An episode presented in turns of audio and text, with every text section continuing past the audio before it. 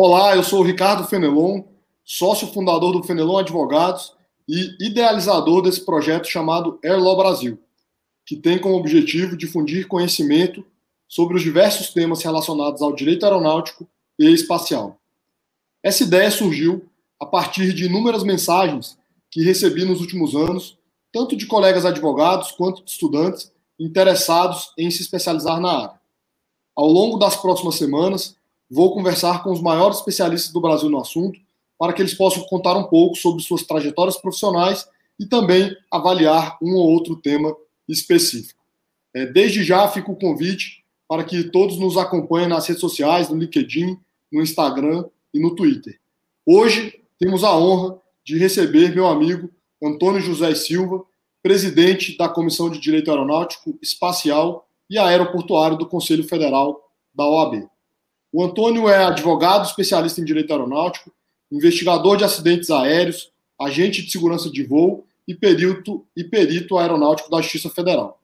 Ele é pós-graduado em aeronavegabilidade continuada e segurança de voo pelo Instituto Tecnológico da Aeronáutica, o ITA, pós-graduado em direito imobiliário pela PUC do Rio de Janeiro e pós-graduado em responsabilidade civil pela UNESA, também no Rio de Janeiro. É, ele já fez diversos cursos, entre eles curso de extensão em ética e governança pela Universidade de Amsterdã. Ele é professor e palestrante de direito aeronáutico. E aí, Antônio, já te dando as boas-vindas e agradecendo a sua presença, vou pular uma parte aqui do seu currículo, que eu não queria dar um spoiler é, para as pessoas que vão nos estão nos assistindo, né? Porque eu queria muito que, que você contasse aí como foi a sua carreira, como que você chegou ao direito aeronáutico, e é, é uma honra realmente ter aqui você que hoje é um dos maiores especialistas no, assu no assunto e uma das pessoas é, que mais faz isso que nós estamos tentando fazer aqui nesse projeto do Aerolaw Brasil, que é difundir o direito aeronáutico para todas as pessoas. Muito obrigado, meu amigo. Seja bem-vindo. Muito obrigado. Eu que agradeço, meu amigo Fenelon. O Fenelon foi mais um amigo que o direito aeronáutico me trouxe.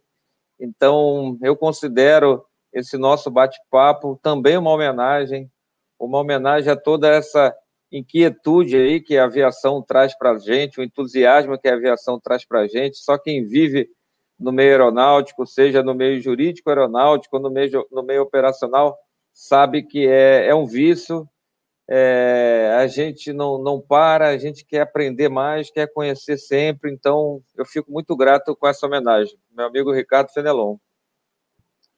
Obrigado, Antônio. Muito obrigado. Vamos, vamos, vamos começar batendo um papo sobre a sua carreira, Antônio, que é, que é, muito, é muito legal. Eu queria que você nos contasse um pouco como que, que você chegou na aviação e como que é, você chegou no direito aeronáutico. Olha, eu, eu sou um grande inquieto na aviação, né? E tudo é, é, comigo aconteceu pelo entusiasmo e meio que por acaso. É, eu costumo, hoje eu sou piloto, eu sou, eu sou comandante de, de Airbus 320 e eu costumo conversar muito com os amigos aviadores também e quase todos falam que, que desenvolveram um ideal, um sonho de criança e comigo não teve nada disso. eu, eu, eu, vi um avião, a primeira vez que eu vi um avião, que eu entrei no avião foi no meu primeiro dia de trabalho. Então, eu nem conhecia avião. É, eu sou de uma família de imigrantes portugueses, uma família que chegou no Brasil com todas as dificuldades, mas eu costumo até brincar com a minha mãe dizendo que quando ela morrer, ela vai sentar do lado da irmã Dulce, de tanto o, o que nós passamos. Então, só para você ter um breve, é, minha, mãe, minha mãe veio aqui como uma criança adotada, porque a mãe dela morreu no parto dela lá em Portugal, conheceu meu pai e eles casaram, infelizmente, com, com, eu tinha seis meses de idade, meu pai comprou um botequim, assaltaram e ele foi assassinado na frente da minha mãe. Então aí foi começou aquela grande dificuldade de sobrevivência e eu sempre estudei em escola pública, nunca tive é, muito acesso, mas eu estudei em bons, boas escolas públicas. Estudei no Pedro II, em seguida na Escola Técnica Federal, no, hoje Cefet, e eu estava fazendo engenharia mecânica já e conheci um projetista da Varig. E ele me mostrou o crachá dele. Eu falei, nossa, como é trabalhar na, na Varig, né, que sempre foi um símbolo de, de, de empresa é, é, pioneira, crescente. E eu, eu disse para ele: leva meu currículo, mas põe para trabalhar em qualquer coisa lá, o que você achar que tem lugar. E aí me chamaram para fazer é, processo seletivo para ajudante de mecânico. E eu fiz o processo seletivo, entrei como ajudante de mecânico, macacão, chave de fenda no bolso, e, e foi a primeira vez que eu vi um, um avião. O, o, meu primeiro dia de trabalho, o meu chefe falou: ó, vai lá embaixo daquele DC-10 lá, não sabia nem que era DC-10. Procura o mecânico Alírio e a partir de hoje você é ajudante dele. E daí, o Fenelon, não, não, não parei. Eu fui ajudante mecânico, em seguida eu fui mecânico porque eu ambicionava ter uma caixa de ferramenta que o ajudante não tinha direito a uma caixa de ferramenta. Depois eu fui técnico de manutenção, inspetor de manutenção e fui fiz todos os cursos aviões que a, que a Vale trabalhava, 727, 737, 767, DC-10, MD-11, 747. E eu estava muito feliz na manutenção quando a manutenção foi ventilaram a venda da, da manutenção e aí eu toquei o meu segundo projeto, que foi ser comissário de bordo. É, fiquei muito feliz por passar no processo seletivo para comissário de bordo, e era interessante que quando eu voava como comissário, o avião dava pane, eu ia lá procurar, saber qual foi o motivo da pane, porque é, e os pilotos falavam como era isso, eu acabava fazendo troubleshoot voando de comissário de bordo. E aí as pessoas me falavam, não, você tem que ser aviador, você tem que ser, tem que ser aviador, mas eu fiz o curso para engenheiro de voo. Tirei a carteira de engenheiro voo, mas era uma profissão em extinção. E de engenheiro de voo eu comecei a fazer horas de voo, vendendo tudo que tinha em casa para poder fazer as horas de voo. É, quando eu chegava de comissário de bordo numa determinada localidade, eu ia, voltava para o aeroporto e ficava oferecendo meus serviços de mecânico para os donos dos aviões. E assim eu fiz horas de voo e, e primeiro processo seletivo da Varg, eu entrei de copiloto. Fui copiloto do 737-200, depois voei, voei o Brasília, 737-300, e aí foi é, até a Varig fechar, eu fui recebido de braços abertos na Latam, onde eu vou até hoje, voei como copiloto lá e sou comandante há nove anos. Então, na parte operacional, essa foi a minha inquietude. Ainda tem a parte do direito, né? O, o, o Não, direito. Sim, é, é uma história muito legal e mostra como, é, assim, você pode até ter chegado tarde na aviação, mas a paixão foi rápida, né? A paixão foi rápida. Eu entrei com 17 para 18 anos, né? E, e, hoje as pessoas brincam comigo que se você jogar lá na, na página de licença da ANAC, são duas folhas. É... de, de, de, de, tanta paixão que eu tenho e, e, todas as profissões que eu passei dentro da aviação, eu tive muito orgulho de todas, eu gostava, curtia todas, me empenhava em todas, adorava tudo que eu fazia, como adoro até hoje. E aí eu flertei com o direito e me apaixonei. Fiz a graduação, fiz essas especializações que você é, é, citou, e todas elas presenciais, voando voando, cumprindo a escala de voo, é, estudando, que não era muito fácil, porque eu tive que, que, ter uma disciplina muito séria em estudar em hotéis, em abrir mão dos meus finais de semana, e até que a, o, a OAB, um projeto bem pioneiro, bem tímido, numa subseção da Barra da Tijuca, começou a trabalhar esse, esse assunto de direito aeronáutico. E você sabe que você esteve comigo e está, e nós estamos é, trabalhando juntos até hoje, e assim que a, a, essa subseção foi criada, eu aglutinei forças, trouxe bons profissionais como você, chamei a turma da, da magistratura, temos o Marcelo Norato, a, a Polícia Federal, o CENIPA, o DECEA, e fizemos um grande grupo. Essa comissão foi alavancada para a seccional do Rio de Janeiro, outras comissões surgiram, grandes escritórios apareceram, a comissão foi alavancada para o Conselho Federal da Ordem dos Advogados do Brasil, a gente fez o projeto do Instituto Brasileiro de Direito Aeronáutico, então é, é, eu, eu acho que o direito aeronáutico ganhou muito corpo nesses últimos quatro anos e sempre com muito trabalho, sempre com muita dedicação. Essa semana mesmo foi uma semana de grande retribuição. Nós nos encontramos ontem no, no Palácio do Planalto, lá no, no, no, lançamento do Voo Simples, e também um reconhecimento à comissão, ser convidada para participar de um programa tão importante. Nós fizemos um programa espacial, de direito espacial, essa semana, o, o Fenelon, que a audiência. É, na, no, na primeira hora de, de YouTube, nós tínhamos 3.100 pessoas. Então, como eu falei no, no, próprio, no próprio seminário, ainda temos um conhecimento muito represado do direito aeronáutico, porque é um direito muito sério, que tem a segurança de voo como base, e temos muito trabalho pela frente, muito conhecimento, e, e aviação, os setores da aviação, aeroportuários, espacial precisam muito dessa junção de forças. Sem dúvida, Antônio. E é, quando você decidiu fazer direito, você já pensou em fazer direito com foco em aviação? Não, sinceramente não. Eu até pelo meu primeiro viés, como eu, eu fui aluno de um, de um, de um pai do, do Código de Defesa do Consumidor, doutor Sérgio Cavalieri Filho, junto com o doutor Silvio Capanema, os desembargadores, Sérgio Cavalieri Filho, desembargador Silvio Capanema, que nos deixou há pouco.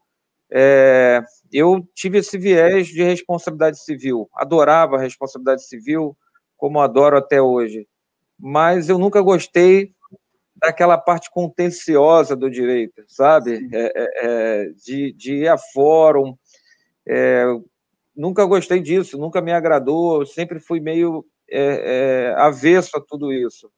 E como, como a gente trouxe essa junção, que hoje é muito respeitada no mercado, do, da, do conhecimento operacional com conhecimento jurídico, eu fui muito solicitado para fazer pareceres, para falar sobre questões que envolvem acidente, e essa foi, esse foi o caminho que eu trilhei no direito e trilho até hoje. É, é um caminho mais, é, mais difícil, acredito, porque requer muita, muito conhecimento, muita pesquisa. E eu, eu costumo sempre dizer que eu tenho muito medo na aviação quando alguém diz que sabe muito sobre determinado assunto, né?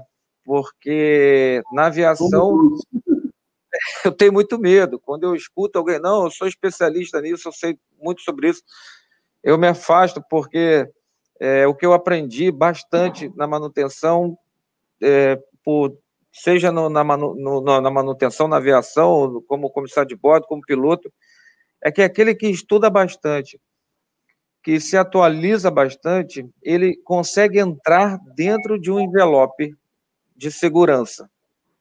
Mas se você se afastar do conhecimento, se afastar do alcance de suas responsabilidades e se afastar da, da atualização, com certeza você sai desse envelope e torna as suas atividades perigosas. Seja é, o seu parecer, seja a sua atuação.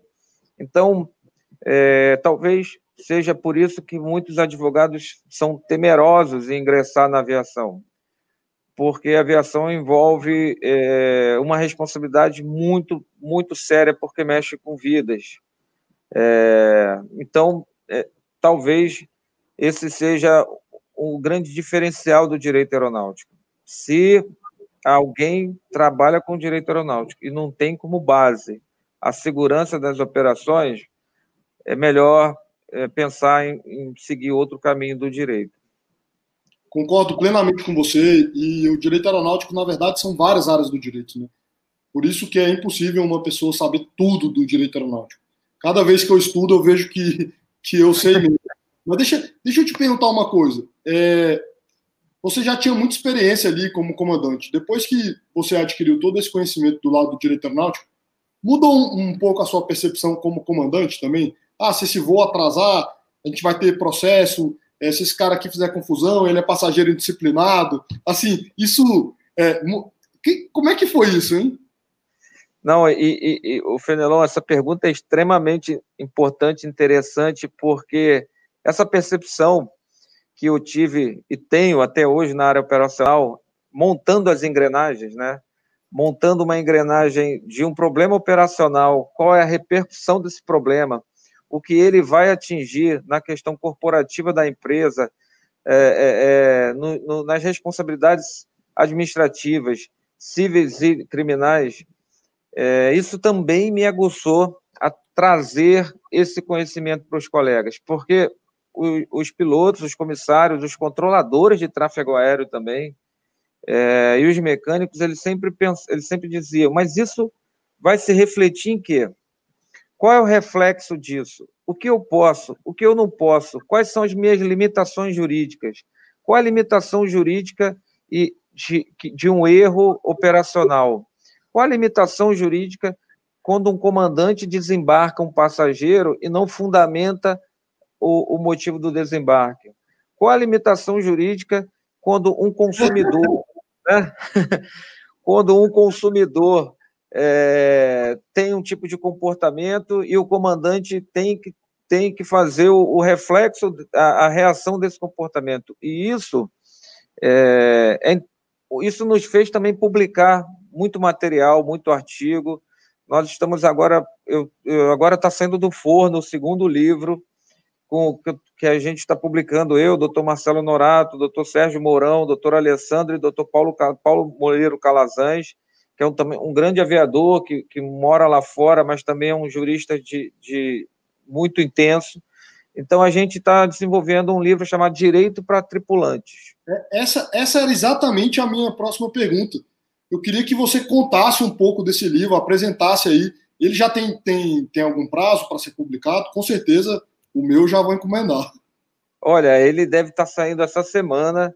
É, a gente tentou colocar uma linguagem menos jurídica, menos técnica, uma linguagem para os tripulantes, para que, ele, para que eles possam realmente ter o conhecimento jurídico do alcance de suas responsabilidades. E, e isso, Fenelon, é um assunto é, que me orgulha muito, porque eu, sinceramente, quando eu, eu comecei a trabalhar com direito aeronáutico, eu não sabia, não sabia da importância desse conhecimento como ferramenta de prevenção de acidentes aéreos.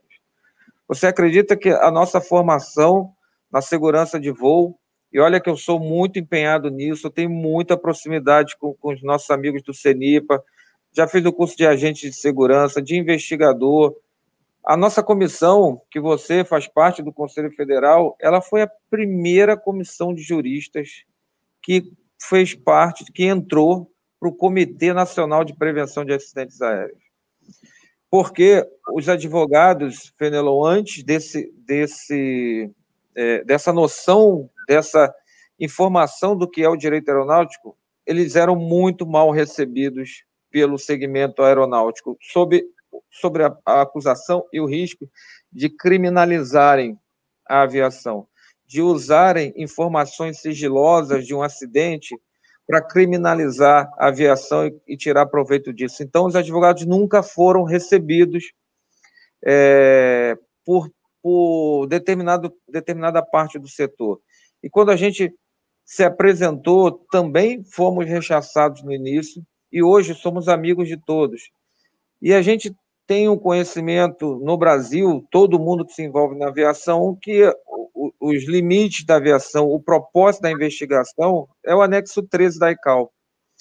Mas olha, olha que interessante, Fernando. Eu comecei a receber é, alguns feedbacks de donos de empresa, de, de diretores de escolas de, de aviação, e eu comecei a dimensionar o que era o, o nosso trabalho. As pessoas me diziam o seguinte, Antônio, depois que vocês vieram aqui e trouxeram o conhecimento, o alcance das responsabilidades administrativas, cíveis e criminais para os operadores, os nossos accidents, os nossos incidentes zeraram. Os nossos incidentes diminuíram a quase zero. E aí a gente se surpreendeu que a partir daquele momento o direito aeronáutico se tornava, eu ouso dizer, uma ferramenta contemporânea de prevenção de acidentes. Para mim, esse é o melhor retorno. Para mim, esse é o melhor preço. Eu fico muito, mas muito orgulhoso dessa contribuição. E volto a dizer, não era a nossa pretensão. Eu não sabia que, que o direito aeronáutico seria é, uma base tão importante, uma contribuição tão importante para o nosso setor. Não, e a sensação que eu tenho é que quanto mais a gente fomenta isso, mais as pessoas se interessam, né? A ideia disso aqui surgiu de várias e várias mensagens, e-mails que eu, que eu fui recebendo. O que, que eu faço? Onde eu estudo? É, me conta um pouco mais sobre a carreira. Eu falei, cara, eu vou pedir ajuda. Eu vou, eu vou convidar aí os meus amigos, os maiores especialistas, vamos, vamos gravar isso e disponibilizar, porque eu acho que é um, é um, é um bem público, né? Antônio, nesse, nesse livro aí, é, você, você escreveu mais ou menos sobre o quê? Se você puder contar um pouco aí para gente, só para ilustrar mesmo. Então, é, é, os organizadores do livro me disseram, Antônio, o que, que você vai escrever? E eu mandei vários para ele. Eu falei, olha, eu vou escrever sobre isso, vou escrever sobre aquilo, vou escrever sobre a origem do direito, vou escrever sobre o alcance é, administrativo. Não, não, rapaz, escolhe uma, uma, um setor, porque se deixar, o Fenelão, eu vou, eu vou, eu me aprofundo. E aí a gente escolheu até porque cada colega já tinha escolhido um tema e, e por exemplo, o doutor Marcelo Norato é o melhor, sem sombra de dúvida, é, professor, magistrado, é, operador e jurista do direito aeronáutico na área criminal. As obras do doutor Marcelo Norato, que já... Com certeza ele vai aceitar nosso convite para estar aqui. Não, você, é, você tem que convidá-lo. Se ele não aceitar, fala comigo. Eu ia falar isso. Se ele, se ele, se ele dificultar, você me ajuda. Eu vou convencê-lo, porque o doutor Marcelo Norato é um, é um, é um amigo, né? É um, é um profissional que eu tenho como norte. É, é um norte porque é de uma simplicidade, de um conhecimento, é, de uma presteza então, voltando ao assunto, eu optei por escrever sobre responsabilidade civil e noções de responsabilidade civil para tripulantes e alcance de suas responsabilidades administrativas. Então, é, eu espero que, que as pessoas recebam essas informações de braços abertos, porque eu julgo que são informações muito importantes para o nosso dia a dia. Antônio, já fica o convite aqui para vocês, para os nossos amigos organizadores, Marcelo, Sérgio, Alessandro, para a gente fazer uma pequena, é, um pequeno encontro aqui online para vocês fazerem um dos lançamentos do livro aqui no, no, no Que bom, meu amigo Fenelon. É, é, muitíssimo obrigado pelo carinho.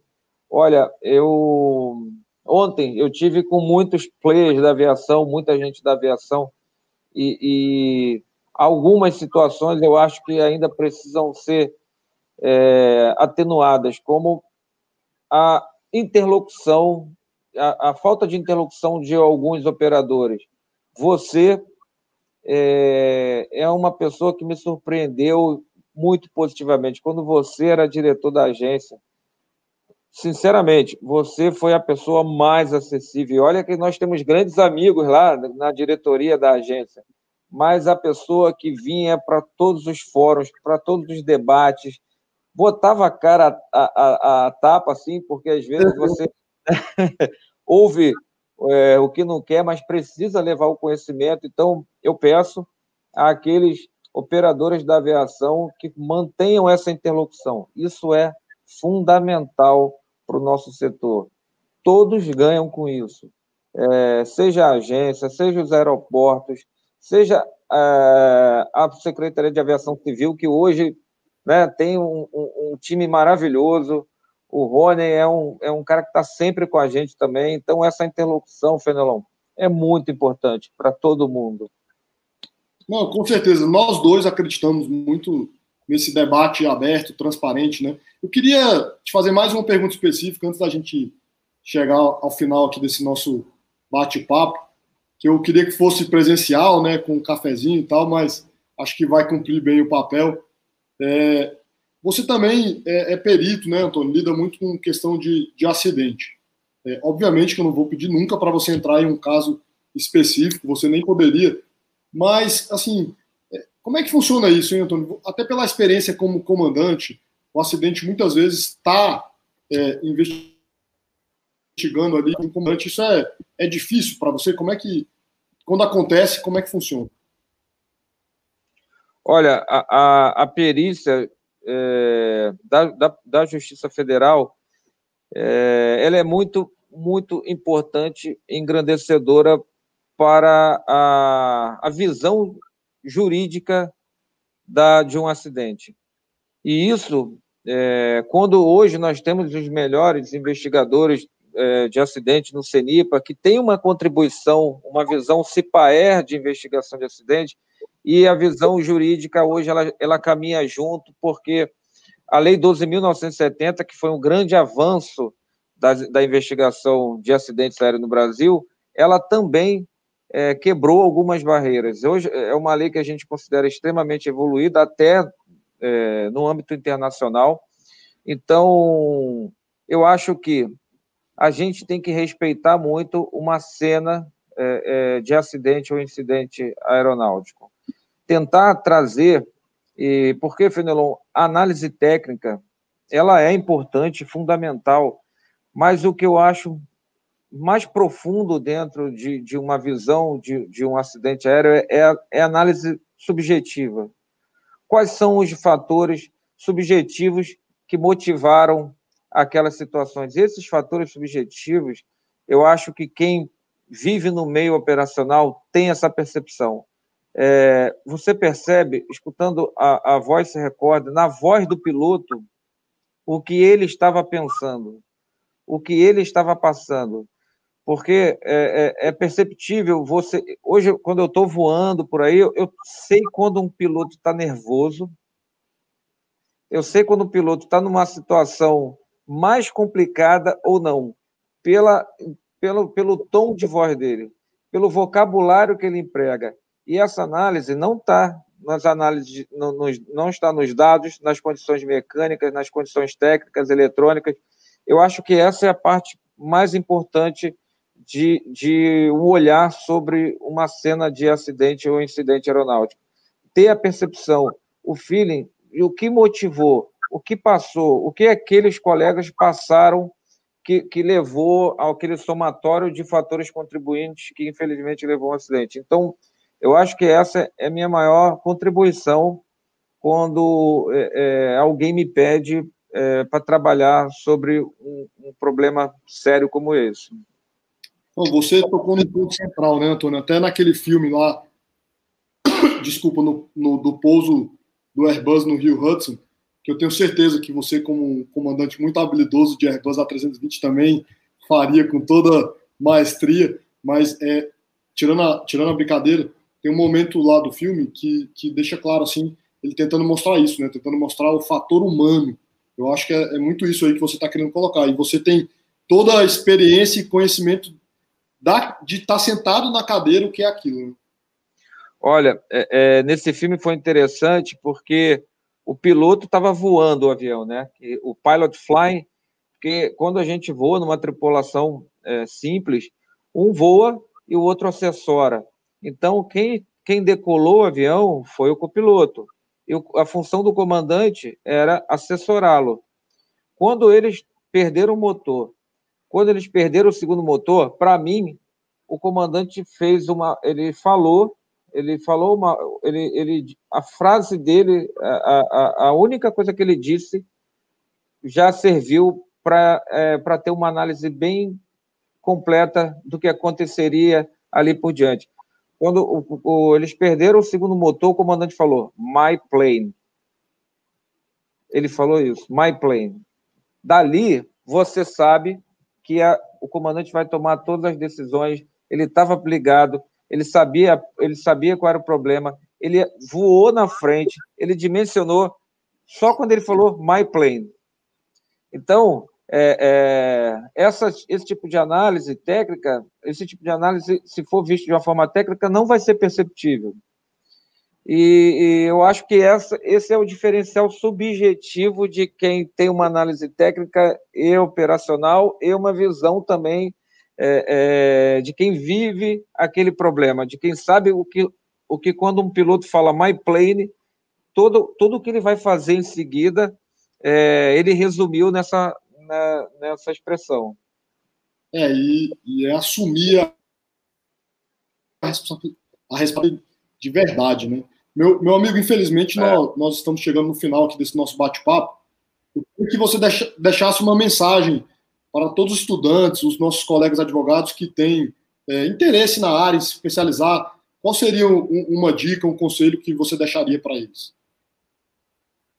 Olha, eu é, primeiro é, dizer que é uma área fascinante. É, com todo respeito às áreas mais convencionais, né? Consumidor, é, família, criminal.